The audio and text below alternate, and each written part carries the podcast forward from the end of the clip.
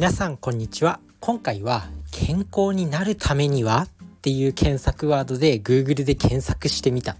ていうことについてです。まあそのままタイトルのままそのままの通りなんですけどまあ、健康になるためにはどうすればいいんだろうって Google で検索したんですよ。まあ、いざね自分自身も健康に関する情報を発信したいと思ってまあ健康ってそもそも何から始めればいいんだろうみたいな何から伝えていけばいいんだろう基本となることをまず伝えていけてるのかなって思ったんですよ。まあ自分自身が管理栄養士としてなんかたまにこうブロッコリーの栄養素とかなんかこう食事の取り方とかあとは何？ビタミン C の効果とか伝えてるけどそもそも大前提としてまず栄養素とかそういったテクニックとか小手先のものを伝える前にまず健康には大前提として何が必要なの、ま、まず基本を守っておかなければ応用は役に立たないよねっていうところでまあね Google で検索しましたまあなんという浅はかな思考ではありますけど、まあ、これが本質なのかなとも思います。まあ、そんな感じで今回はねちょっと Google で検索して出てきた、まあ、ある記事についてちょっと喋っていくんですけどこれセコム健康クラブっていうところのブログ記事なのかな？これはホームページの記事になります。でまあまずね健康維持に必要なこととはっていう記事がありましてでそれについて解説していくんですけどまずねそもそも健康を維持するとはどういう取り組みなのかていうところでこれ WHO 検証っていうところでちゃんとね定義が定められてるんですよ。でまあ健康っていうのは肉体的精神的および社会的に完全な良好な状態であり単に疾病または病弱の存在しないことではないと定義していますというね定義がされています。まあ、そんな感じでただ病気がないとかあとは風邪ひいてないとかまあそういうことだけじゃなくて肉体的だけじゃなくて精神的および社会的にも完全な良好な状態だから例えばメンタルを病んでないとか人間関係も良好だとかそういったところも健全でないと健康とは言えないよっていうところが言われてます。でまあね健康維持っていうのが非常に大事だよと。でまあ健康を考える上で、まあ、健康寿命を伸ばそうっていう取り組みがあるんですよさらに。まあ、健康維持のためには健康寿命を伸ばすことも大事だよっていうんですけど、まあ、寿命には、まあ、知ってる方も多いと思うんですけど平均寿命と健康寿命っていうものがあります。でこの平均寿命は、まあ、生きてる期間ですよね。で健康寿命っていうのは健康に生きられる時間でその健康に生きられる時間健康に生きられる寿命とその平均寿命の差は、まあ、例えば人の介護が必要であったりとか、まあ、あと寝たきりの生活であったりとか、まあ、そういったところは健康寿命の期間には含まれないよというところです。まあ、そんな感じで、まあ、健康維持っていうのは、まあ、とにかく、まあ、体と心も健康な状態だよっていうところでまず健康維持の3つの柱なんですけどこれね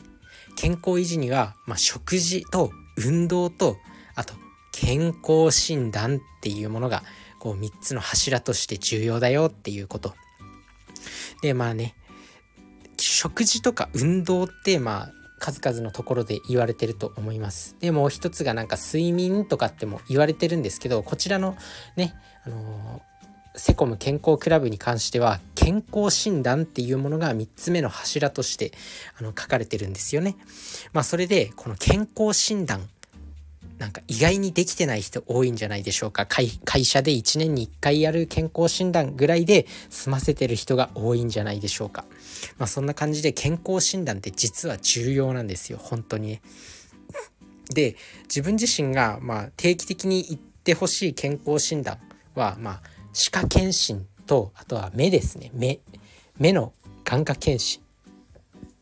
これもまあできれば3ヶ月に1回少なくとも半年に1回とかはこう歯のクリーニングであったりとか目をただ単にこう眼科の先生に見てもらうとかしていくといいのかなと思います。あとはまあプラスしてね耳耳耳鼻科とかだとあの耳垢を取ってくれたりとかするみたいです。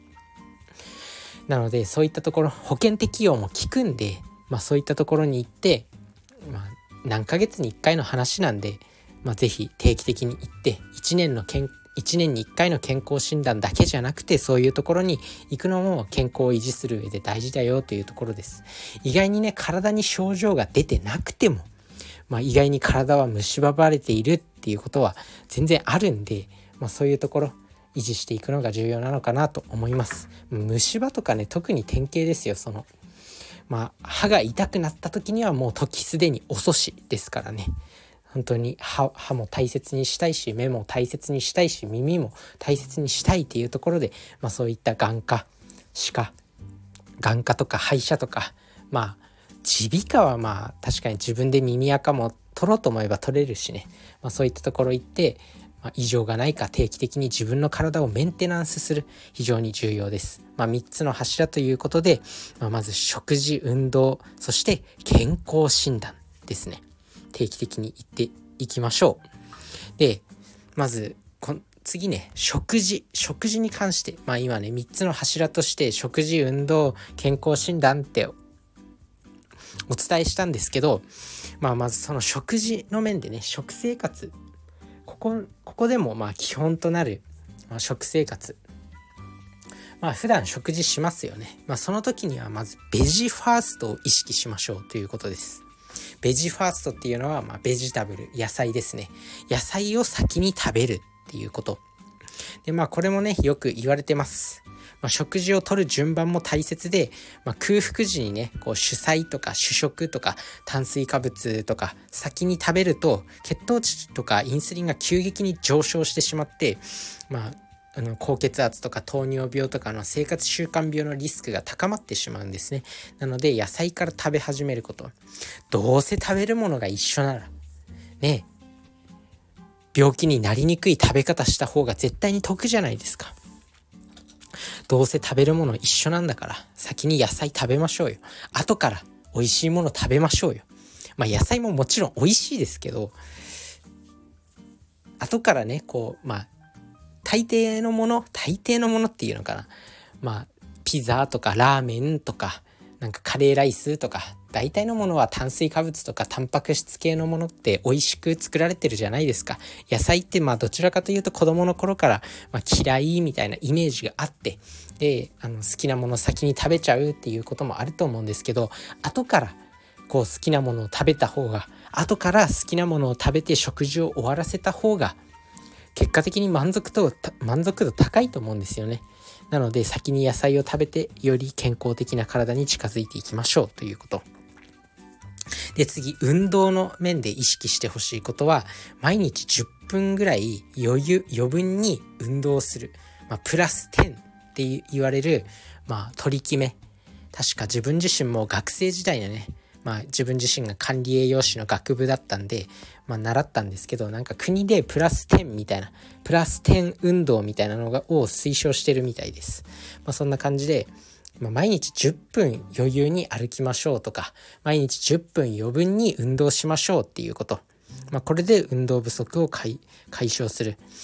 まあ、都内に住んでる人だったら一駅分歩くとか階段だけダッシュするとかなんかそういったことができると思います。まあ、地方に住んでる人でもテレビを見ながら、ま、ドラマを見ながら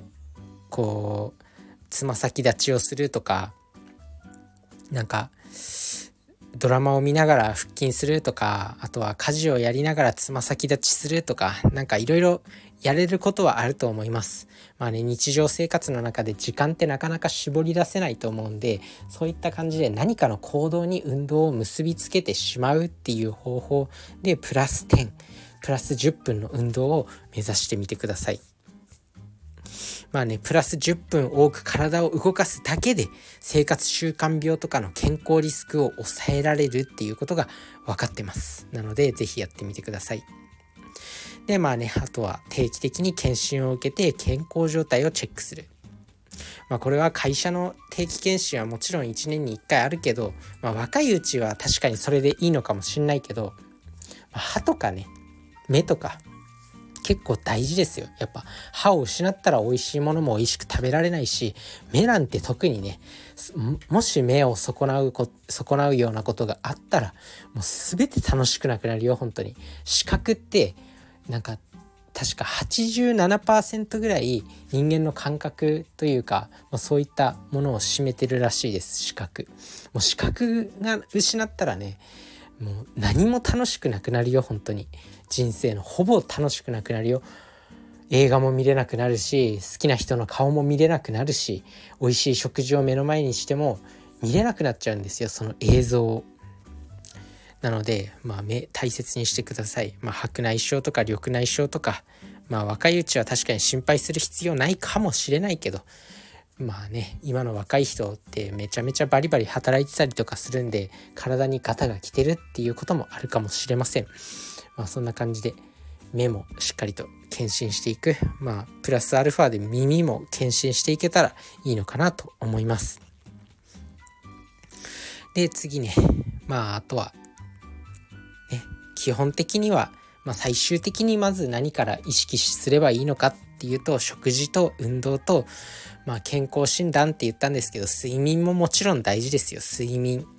食事運動睡眠プラス健康診断ですかね。これがまず基盤に置いてもうこれが基本です。これを基本に置いた上で、まあ、自分がね今後発信していくビタミン C の栄養素であったりとか、まあ、あとはなんかこう健康的な食事の取り方であったりとかそういったところを意識していけるといいのかなと思います。まあね食事と運動と睡眠小さい頃から口酸っぱく言われてきたと思うけどなかなかできていない人が多いと思いますまあねそんなの完璧にこなすの無理だよって思うかもしれないんですけど、まあ、正直自分自身もこうやって偉そうに言っておきながらできてない日だってありますよだけどこれを少しでも多くしておくことがやっぱ健康に生きる上で重要なのかなと思いますなんだかんだ健康な体があって初めてこうバリバリ働けるし集中力を持って働けるしお金も稼げるしとか、まあ、結局こう体と心が健康じゃないと、まあ、楽しくないんですよね人生が。睡眠不足でメンタルうつうつとしてる時になんか友達と会っても楽しくないと思うんですよ。まあ、なんだかんだ幸せな人生を送る。心身ともに健康な人生を送る上で、まあ、食事と睡眠と運動っていうのが基本になってくるのかなとは思います。まずはこの基本を意識してそしてたまに健康診断に行くと。まあこれが基盤です。でその上でまあ意識できることがあれば今回紹介したこのベジファーストとかね。あとはプラス10の運動そして健康診断是非行ってみてくださいまあ、そんな感じで今日はね健康になるためにはまず基本は何なのっていうところをお伝えしました。まあ、このね、お話、まあ、食事運動睡眠プラス健康診断っていうお話は今後も多分何度も言っていくと思います。